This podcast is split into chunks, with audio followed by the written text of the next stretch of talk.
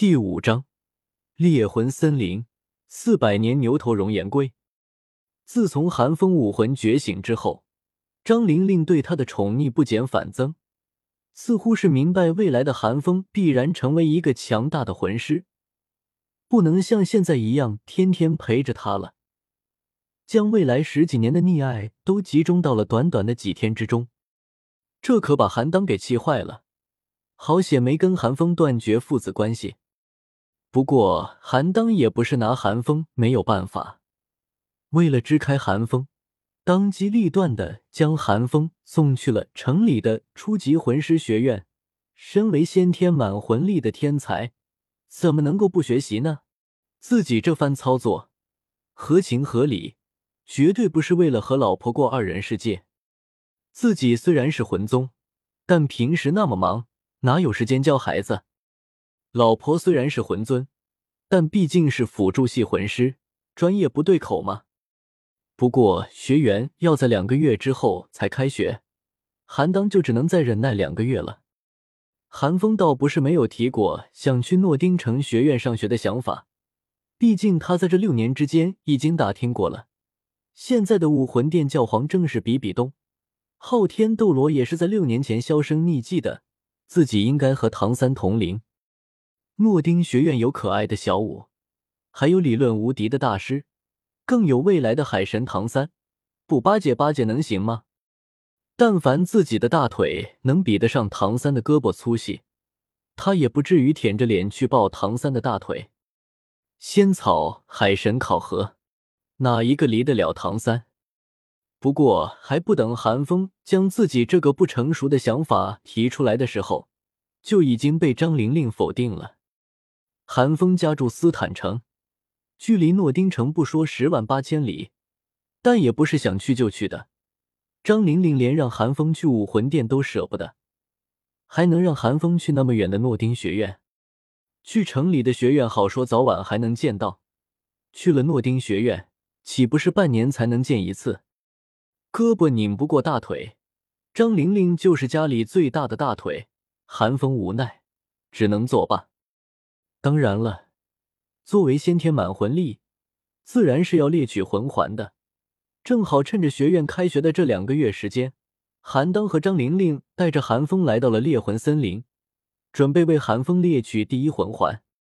虽然韩当是防御系魂师，张玲玲更是辅助系魂师，战斗能力都不突出，但至少也是魂宗魂尊级别的存在了。对付个四五百年的小魂兽。哪怕是不用魂环技能，光靠着魂力碾压，也能轻而易举的拿下了。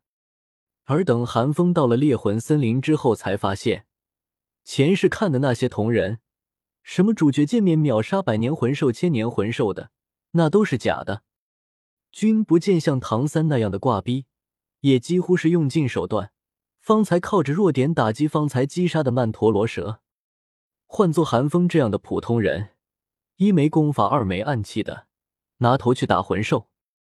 而且寒风前世一不是杀手，二不是特种兵，最艰苦的时候也就是参加大学军训了，心理素质也就中等偏上而已。那些魂兽一个比一个长得凶，长得丑，别说寒风没什么本事了，就算真的有，在他们面前也发挥不出来啊。寒风的确见过不少武魂凶恶的魂师，但那是魂师。和浑身散发着血煞之气的魂兽完全不同啊！寒风就不信，在前世，一个正常人要是和老虎关在一个笼子里，他能不犯怵？寒风前世二十岁，回村的时候，看见村里那大鹅，心里都有些害怕，那可是他童年死敌。没奈何，寒风只能乖巧的躲在张玲玲和韩荡身后，尽量不给自己父母找麻烦。其实这在韩当和张玲玲眼中，已经是聪慧的表现了。毕竟一般孩子在六岁的时候，看见凶残的魂兽，哪有不哭不闹的？老爸，老爸，你说我应该找什么魂兽当我的第一魂环呢？韩风紧紧跟在张玲玲身后，探着头对韩当问道。韩当自然不会放过这个在老婆孩子面前显摆的机会，点了点头。回道：“凤儿的武魂是赤天之盾，虽然有赤炎的力量，但本体终究还是盾牌，日后是必定要走防御系魂师的道路的。既然是防御系魂师，自然是归类魂兽最为合适了。张玲玲倒是持不同意见，凭什么就一定要是归类魂兽？难道是我的赤炎不够强吗？面对老婆的质问，韩当自然不敢唱反调，更不可能和老婆讲道理，只是讪讪一笑。韩风倒是皱了皱小眉毛，疑惑的问道：“咱就不能找一只火系的乌龟吗？”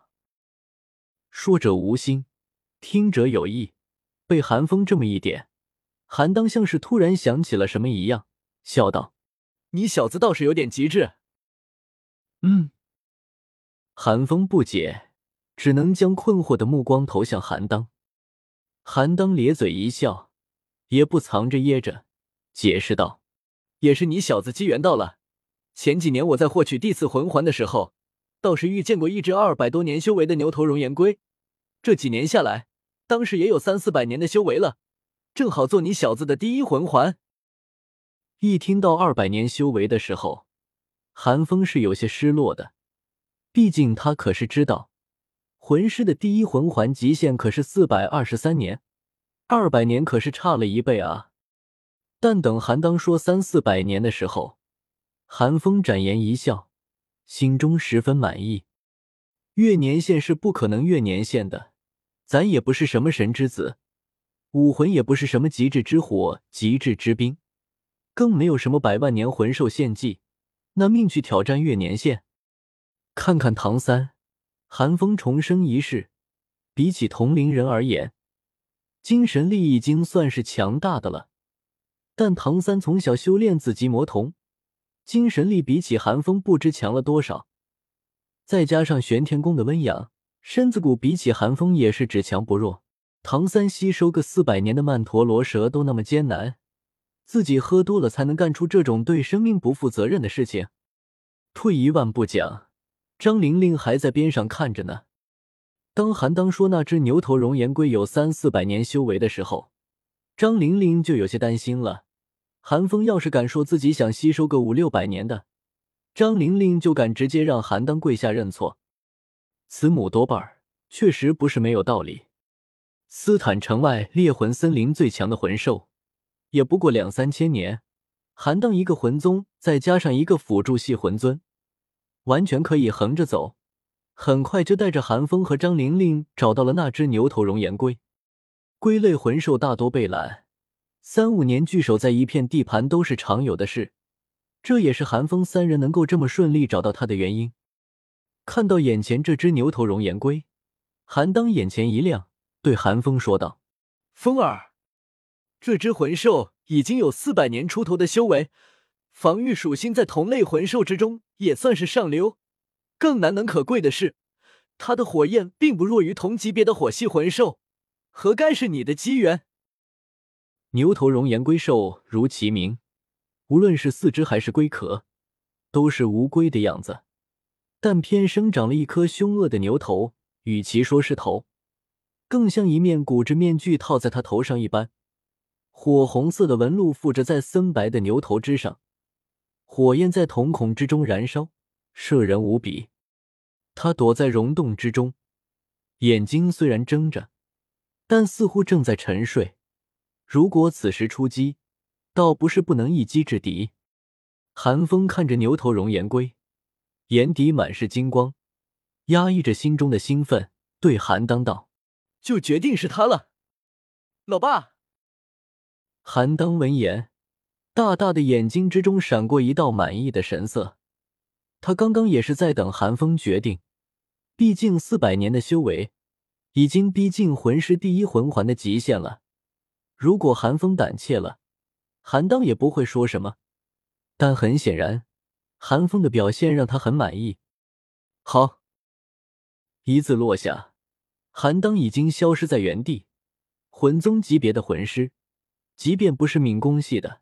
速度也不是寒风能够看明白的。